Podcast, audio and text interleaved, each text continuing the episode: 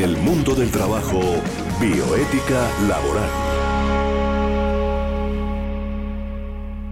Hoy tenemos un invitado especial. Raúl Alberto Malagón Vargas es abogado perteneciente al Grupo de Atención al Ciudadano y Trámites y como inspector de trabajo con 10 años de experiencia. Gracias, doctor Raúl, es por estar con nosotros en esta emisión de la, eh, del mundo del trabajo, un programa que se ha creado aquí en la universidad para divulgar precisamente aquellas normas que son importantes para darlas a conocer no solamente a los estudiantes, porque esta es una radio eminentemente universitaria. Y tratamos de llegar principalmente al estudiantado, pero aquellas personas que se interesan por el mundo laboral, que son emprendedores, que son empresarios, que son ejecutivos, que quieren saber diariamente un poquito más alrededor de los eh, hechos eh, que circundan el mundo laboral pues también nos escuchan y son bienvenidos a la sintonía. Así que bienvenido, doctor Raúl Alberto. Eh, muchas gracias, Tito. Muchas gracias a Gabriel, a Estefanía. Y la verdad que la idea sí es eso, dejarle a nuestros oyentes eh, la idea de que existen unas normas laborales que tal vez desconozcamos y que nos pueden servir en la vida práctica. Uno de los temas importantes en el mundo laboral, queridos oyentes de Unipiloto Radio, es el mundo de las incapacidades. Muchas personas se están preguntando por qué las incapacidades forman parte de la parte de, las normas de la normatividad laboral y por qué el mundo de la discapacidad también eh, está reglamentado en el mundo laboral. Pues eh, conocemos que hay circulares, que hay un normograma de discapacidad para la República de Colombia y en donde encontramos realmente declaraciones, convenios, mm, decretos, convenciones interamericanas, convenciones de toda índole que nos permiten entrar en materia en este mundo de las incapacidades y de las discapacidades. Digamos así que hay un marco legal que garantiza que las personas tengan acceso a la legislación de su eh, estatus, ¿no es cierto? De su, de su condición. Pero hay fundamentalmente una ley, la ley 361 de 1997, de febrero 7 de dicho año, por la cual se establecen mecanismos de integración social de las personas con limitación y se dictan otras disposiciones. Allí encontramos el artículo 26, que es importantísimo. En ningún, y lo voy a leer textualmente, dice, en ningún caso la limitación de una persona podrá ser motivo para obstaculizar una vinculación laboral, a menos que dicha limitación sea claramente demostrada como incompatible e insuperable en el cargo que se va a desempeñar. Asimismo, ninguna persona limitada podrá ser despedida o su contrato terminado por razón de su limitación, salvo que medie autorización de la oficina de trabajo.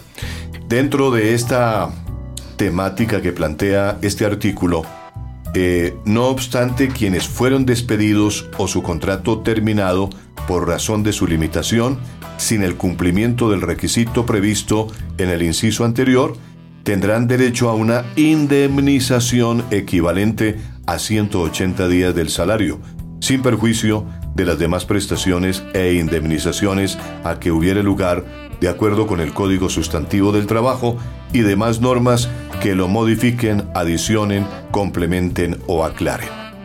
Parece ser, doctor Raúl, que este es el artículo, digamos que es eh, la parte fundamental de la normatividad eh, en materia de discapacidad eh, laboral, ¿no es cierto? Efectivamente, Tito, digamos es la piedra angular de todo este marco legal frente a la discapacidad que debo aclarar. Ese marco legal está en plena construcción. No hay cosas terminadas frente a discapacidad porque es algo más bien novedoso en el país.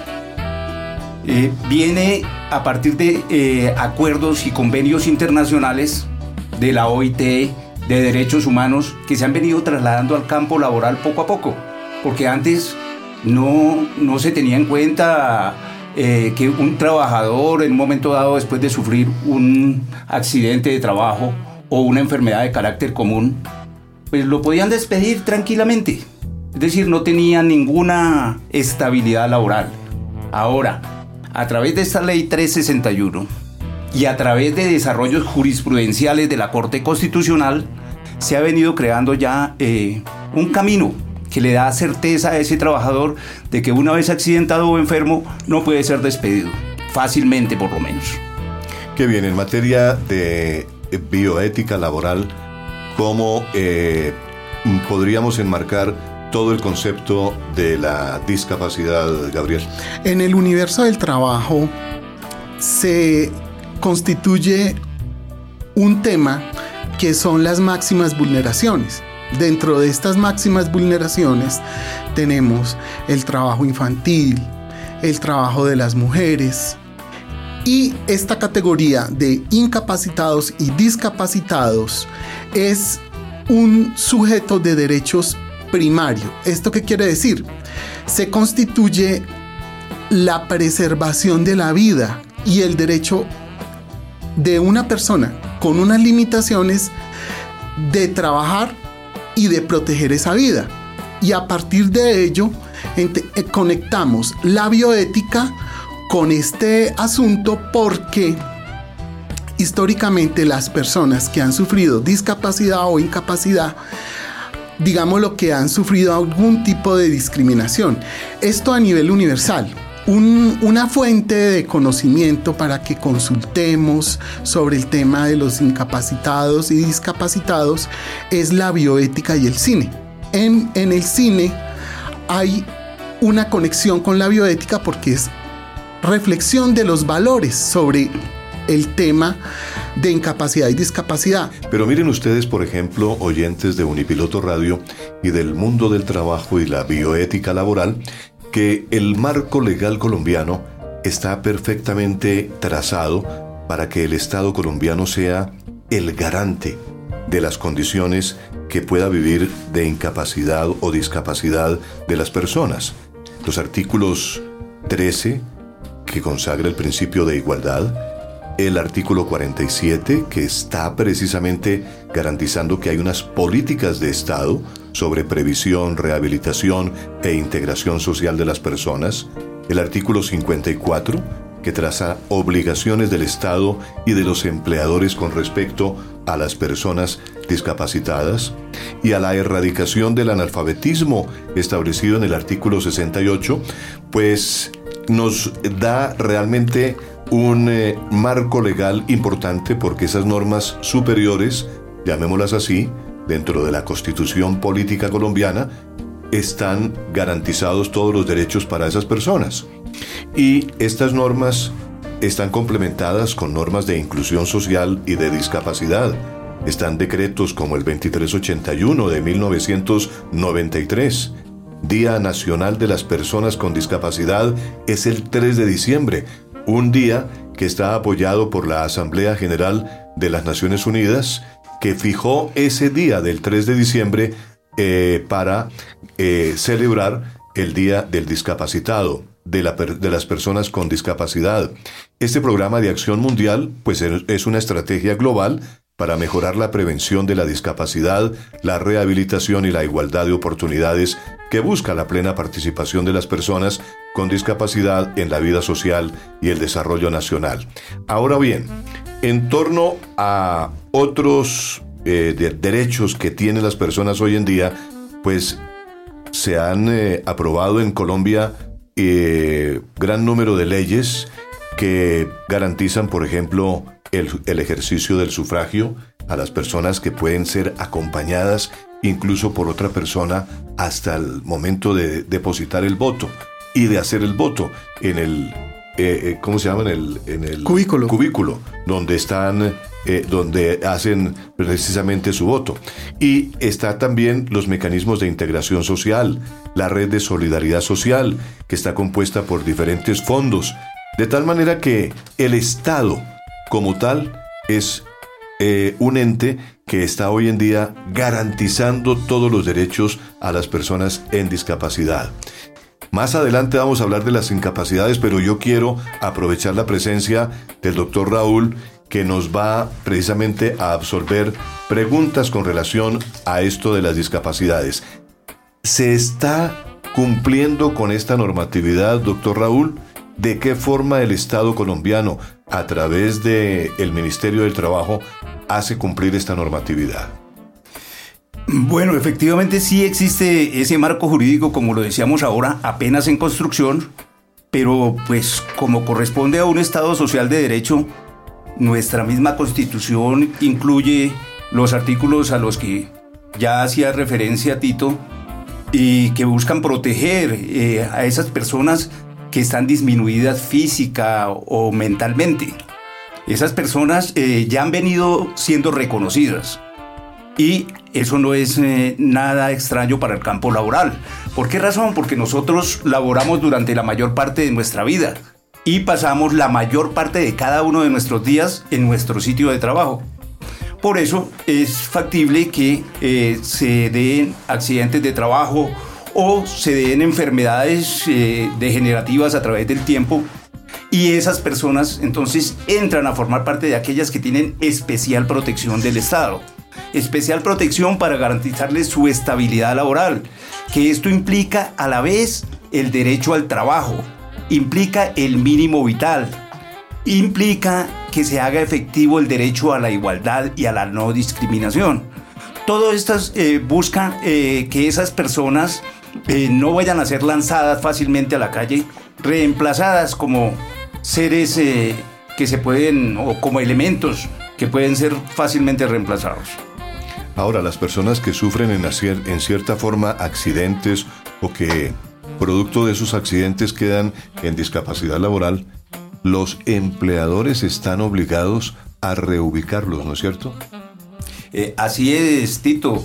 Una de las medidas es la reubicación laboral, que es de acuerdo a la capacidad residual que le quede a ese trabajador. Debe ser ubicado en un sitio donde o pueda combinar los movimientos o no tenga que hacer movimientos repetitivos o no levantar pesos o no hacer eh, mayores esfuerzos de acuerdo al tipo de discapacidad que tenga. El doctor Raúl Alberto Malagón, que nos acompaña hoy como inspector del trabajo y en su experiencia, nos gustaría mucho que nos contara, por ejemplo, si ha en su trabajo detectado eh, algunas eh, discapacidades que no se hayan eh, reconocido por la sociedad colombiana? Bueno, en mi trabajo como inspector de trabajo, pues sí, llegan muchas solicitudes porque básicamente el ministerio, como lo dice la norma que le lleva ahora Tito, debe darse un permiso previo del ministerio para que se pueda dar el despido de un trabajador discapacitado. Entonces, pues allí nos llega todo tipo de problemática y pues eh, ve uno a veces con un poco de asombro y con tristeza que las entidades tratan de evitar tener responsabilidad de hacerse cargo de un trabajador discapacitado. Así la EPS trata que se haga cargo la ARL. La ARL trata de eh, pasarle el, problema al fondo de pensiones. Entonces eh, se nota que ese trabajador discapacitado se convierte en algo incómodo. Entonces el balón cambia de cancha para utilizar términos futbolísticos que en estos días están de moda, pues entonces el balón va cambiando de cancha, ¿no es cierto? Pasa de una cancha a la otra. Así es, eh, se nota pues que ese trabajador por eso necesita esa estabilidad laboral reforzada para protegerlo y que no quede en manos de, de quien lo pueda despedir fácilmente y dejarlo sin trabajo. Estamos viendo, por ejemplo, que los medios de comunicación están resaltando una decisión importante de tutela en la Corte Constitucional y es que va a obligar a las EPS a hacerse cargo de aquellas personas que han sufrido en su salud corporal eh, producto de algunas operaciones de cirugías estéticas que se han, que se han hecho eh, y pues que quedan eh, mal producto de esas operaciones su cuerpo empieza a deteriorarse pues entonces ya la Corte ha tomado fundamentalmente decisiones con respecto a esto y ha dicho que las EPS deben atender estos casos. Pero quiero decir con esto que en relación con las, eh, con las eh, discapacidades, pues hay una serie de declaraciones a nivel mundial que son importantes. La declaración de Copenhague en 1995, que fijó realmente la necesidad de atender eh, materiales y espirituales, todas las necesidades materiales y espirituales, tanto de individuos como de sus familias y comunidades y establece que el desarrollo económico, el desarrollo social y la protección del medio ambiente son componentes del desarrollo sostenible interdependientes y que se fortalecen mutuamente y sostiene que los grupos desfavorecidos, como el de los discapacitados, merecen una atención especial. Igualmente, la discapacidad es un asunto de derechos humanos. Hemos hablado muchas veces de los derechos humanos, Gabriel, aquí en este programa del mundo laboral y de la bioética laboral, y la Declaración de Panamá del año 2000 establece que el derecho a la equiparación de oportunidades y el respeto a la diversidad forma parte de los derechos humanos. Es justamente el eh, titular que queremos destacar de esta Declaración de Panamá. Está también la Declaración de Caracas de apenas del año 2001, la Declaración de Cartagena del año 2002, la Declaración de Panamá del año 2007 que vuelve a realizar en el marco de la Conferencia Interamericana del Decenio de las Américas por la Dignidad y los Derechos de las Personas con Discapacidad y que fue realizada por los participantes de la Conferencia de la Red Latinoamericana de Organizaciones No Gubernamentales de Personas con Discapacidad y sus familias. La Resolución 62-189 de la ONU, que determina como el Día Mundial de Concienciación sobre Autismo, el 2 de abril, la resolución 62 del 127 eh, de la ONU del 2008, aplicación del Programa de Acción Mundial para las Personas con Discapacidad que establece la realización de los objetivos de desarrollo del milenio para las personas con discapacidad. Es un marco importante de eh, acuerdos de declaraciones donde los países han estado realmente en consenso con las decisiones que se han tomado en relación con la discapacidad, ¿no es cierto, Gabriel? Y estamos haciendo realidad todos esos sistemas legales con este programa radial. ¿Por qué? Porque dentro del plan de acción de la Dirección Territorial de Bogotá se encuentra el proyecto de difusión de normas laborales para la población vulnerable.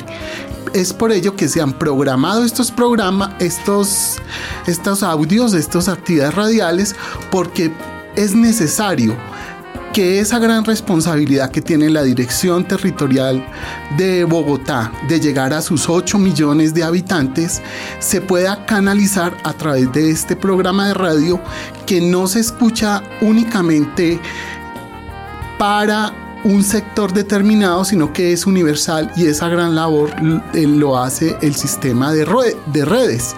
Por lo tanto, nosotros también trabajamos con la Red Nacional de Emisoras Universitarias y estos audios van a quedar en el universo de, de Internet disponible para cualquier ciudadano que necesite profundizar en estos temas. Estamos en el mundo del trabajo y la bioética laboral aquí en Unipiloto Radio.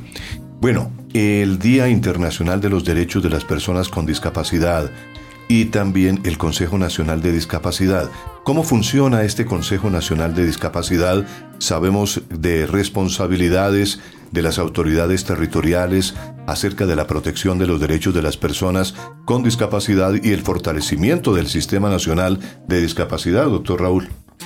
Sí, así es. Este es un organismo pues encargado de diseñar las políticas públicas eh, que van a, tratar de beneficiar a esa población discapacitada que es bastante creciente y trabaja en todos los niveles, ¿no? Por ejemplo, desde empezar porque en los andenes no hayan obstáculos que que le eviten eh, transitar en igualdad de condiciones a cualquier otra persona. Lo mismo en el asunto laboral, que es que se le proteja su estabilidad y no quede expuesto a ser despedido en cualquier momento.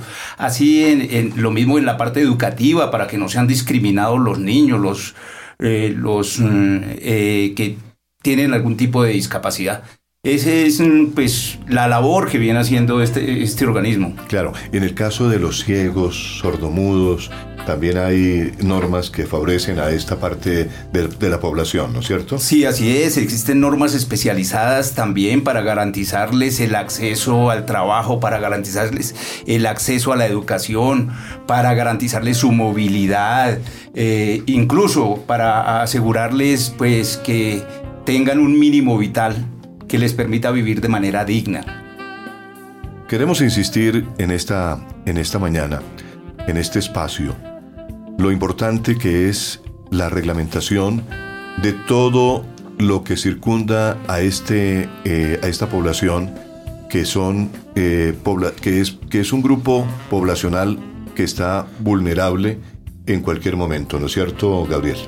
En cualquier momento y circunstancia y durante toda la vida. Sí. Es importante aclarar o resaltar que inclusive personas con fenómenos de incapacidad o discapacidad pueden dar mucho. En ese orden de ideas, lo que queremos decir es que hay más productividad en algunas ocasiones por parte de este tipo de personas y son, por ejemplo, historias de foreign guns colombianos. Hay muchas personas que se han sobrepuesto más que las personas normales. Eso es un ejemplo y un tema de inspiración, de sensibilidad social. Y hacia allá vamos, que ese es, entre otras cosas, la universalidad del conocimiento y la posibilidad de ver y desarrollar en estos seres humanos muchos valores que incluso a las personas consideradas como normales nos faltan. Es decir, el concepto de anormalidad parte básicamente de un discurso y ese discurso es el que genera relaciones de poder. Esas relaciones de poder que están presentes en la cultura, en las relaciones diarias y sobre todo en el trabajo, hace que estas personas sean invisibles. Y nosotros haciendo una proyección social de la Universidad Piloto, estamos haciendo este programa para que adquiramos una conciencia clara, una nueva ética, unos nuevos valores que incluyamos al otro y lo entendamos en su otridad, en su rostro del otro. Y lo de anormal podríamos dejarlo solamente para unas categorías médicas o académicas, pero la normalidad, si lo vamos a analizar a profundidad, no existe. Tal como lo propone Michel Foucault, él tiene un libro que se llama Los Anormales y en ese libro Los Anormales él explica cómo la medicina, el discurso médico, entrampa a los seres humanos y los clasifica. Eso es importante de reflexionar y esta es la labor que tenemos. Claro, miren ustedes por ejemplo que aquí en Colombia, a propósito del Consejo Nacional de Discapacidad, eh, que está eh, regulado y tiene un acuerdo que recomienda a las entidades públicas nacionales y territoriales que integran este Sistema Nacional de Discapacidad implementar mecanismos para mantener actualizado el registro para la localización y la caracterización de las personas con discapacidad. Adoptar, por ejemplo, la clasificación internacional del funcionamiento, la discapacidad y la salud. A propósito de la salud, que es un derecho fundamental que está establecido en nuestra Constitución del año 91. Eh, hay una ley que es la ley 115 que precisamente sobre eh, educación eh, prevé la educación para personas con limitaciones y con capacidades excepcionales, planteando que la educación de estos grupos es un servicio público de obligación para el Estado. Así es, efectivamente, este, esta norma que, que, ha citado en este momento es el desarrollo del artículo 68 de la Constitución Política de Colombia, donde habla precisamente de estos chicos que por exceso o por defecto son un tanto eh, especiales, llamémoslos, y por lo tanto eh, eh, ameritan o exigen un tipo de educación especializada. Entonces el Estado está comprometido a que tiene que garantizar ese tipo de educación eh, para poder que esta población que es diferente, que es especial, eh, pueda ser cubierta y pueda tener las mismas garantías que los demás eh, chicos. Y los servicios de salud que son fundamentales, garantizados por la ley, también están establecidos como prestación de servicios de competencia municipal, departamental, distrital y nacional, y es deber garantizarlo directamente o a través de contratos con entidades oficiales o privadas, teniendo en cuenta los principios de complementariedad y subsidiariedad. Sobre estos puntos importantes que son los que dan seguridad social a estos grupos, mi estimado Gabriel, tenemos que resaltar también que en materia de educación, el Estado colombiano se ha preocupado muchísimo porque estas personas realmente aprendan un oficio, ¿no es cierto? No dependan mucho de, la caridad pública ni de, ni de pensiones que en un momento determinado le puedan eh, suministrar sus familiares, sino que son personas que eh, se han preocupado por eh, aprender una, un oficio, un arte, una carrera inclusive, ¿no es cierto? Sí, estas personas dentro del discurso de la sociedad como anormales, resulta que inclusive tienen una potencia mayor para muchas actividades, ya sea físicas o intelectuales. Tenemos el caso de los autistas, los niños autistas tienen gran capacidad de concentración y memorización. Tenemos el caso de las personas que a falta de tener pies o manos, desarrollan unas habilidades, por ejemplo, con la boca. Pintan con la boca. Entonces nos vamos dando cuenta de las grandes posibilidades que tiene el ser humano y es un testimonio, cada ser de estos es un testimonio de homenaje a la vida, de bioética, de forma correcta de comportarnos frente a la vida y sobreponernos a las dificultades inclusive físicas e intelectuales. Estamos haciendo un recorrido por los principales aspectos de la ley. Realmente hay muchas leyes, doctor Raúl. Hay mucha normatividad colombiana que pues eh, están hoy eh, reunidas en este, en este complejo, en este eh, folleto que estoy viendo aquí sobre normograma de discapacidad para la República de Colombia, que realmente encierra prácticamente todo, ¿no? y reúne absolutamente todo lo que se llama la normatividad que favorece a este grupo poblacional. Bueno, yo diría que aún falta por recoger más, más legislación dispersa que hay al respecto. Eh, y sí, debería darse una unificación frente al tema para que sea mucho más fácil de manejar, para que no se vayan responsabilidades, para que incluso los recursos no se, no se dispersen los recursos que están dispuestos para, esta, para este tipo de población. Eh, hay muchas más normas que se encuentran aún sin codificar. Claro, para quienes están en el mundo de la, del ejercicio profesional del derecho, por ejemplo, es una gran ayuda, porque realmente un especialista en derecho laboral debe conocer todas estas normas, ¿no es cierto? Sí, la mayor, la mayor parte que pueda de normas, porque es muchísima la normatividad, pero, pero sí se debería hacer un gran esfuerzo en, tratar de, unificar y de codificar esta, esta normatividad sobre discapacidad. ¿El Estado colombiano apoya a estos grupos eh, de discapacitados, por ejemplo, en materia de vivienda? Sí, existen problemas, precisa, eh, programas eh, a partir del Consejo Nacional de discapacidad, existen unos programas especiales que se puede, tanto los hay a nivel nacional como por entes territoriales. Entonces, pues mm, eh, se ha venido dando no solo en materia de vivienda, como lo hablábamos ahora en materia de salud, en materia de educación, en materia de capacitación laboral. Eh, se les ha venido desarrollando programas especializados. A mí me ha llamado mucho la atención la forma como las personas discapacitadas se integran al medio social, al medio físico, llamémoslo así. Esa accesibilidad que pueda tener una persona a la vida, al mundo laboral, al solo hecho de cruzar una calle, de llevar, eh, de, tomar un bus, de tomar un taxi, de tener accesibilidad eh, en edificios, en rampas, en escaleras. Eh, eso, de alguna manera, el Estado colombiano ha tenido también que, mm, digamos que, normatizar la facilidad de estas personas, ¿no? De poder transitar con facilidad. Así es, en los últimos años se ha venido haciendo intervenciones bastante profundas con el ánimo de, garantizarles ese derecho a la igualdad, a la no discriminación. Y bueno, pues todo esto ha ayudado a que culturalmente nosotros también aceptemos que ese discapacitado no es anormal, no es diferente, ni merece caridad, ni merece... Eh, lo, que, lo que hay es que reconocer en él una persona que tiene... Eh, muchos valores que tiene, que puede dar mucho todavía.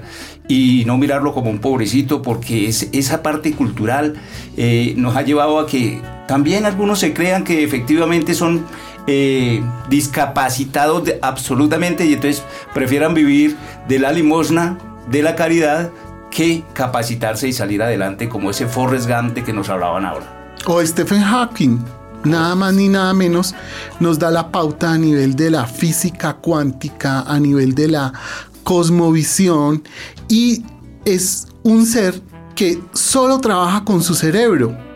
Y la historia de él es precisamente esa, cómo dio ese plus y es una iluminación a nivel mundial sobre los temas de los astros y el universo. Pues Gabriel, eh, ya para cerrar el programa, porque se nos agota el tiempo, eh, concluyendo, tenemos varias cosas que vale la pena, mm, digamos en resumen, eh, concluir. Y es, hay un sistema, hay un sistema de normas, hay una reunión de decretos, de convenciones y de acuerdos que han sido establecidos para que la población vulnerable por discapacidad pues pueda desempeñarse en el mundo laboral, ¿no es cierto? Esa universalidad de las normas nos lleva a que todos tenemos el deber de difundirlas y apropiárselas. Y esta es la pedagogía del trabajo que estamos haciendo con este programa. Claro que sí. Entonces dejamos establecido en el cierre que hay unos códigos, que hay unas normas, que hay unas leyes y que hay unos, un sistema jurídico que protege a esas personas y que no las podemos desconocer en ningún momento porque forman parte del bloque de constitucionalidad que realmente eh, es lo que nos rige, la norma superior que está establecida para que la respetemos en todo momento, ¿cierto, doctor Raúl? Sí, efectivamente, tanto en la Constitución misma como en el bloque de constitucionalidad, allí han venido a recogerse todos esos convenios internacionales de derechos humanos, de la Organización Internacional de Trabajo, de la UNICEF, han venido a, constituirse tanto en norma interna constitucional como los que vienen adoptados como eh, integrantes del bloque de constitucionalidad, efectivamente.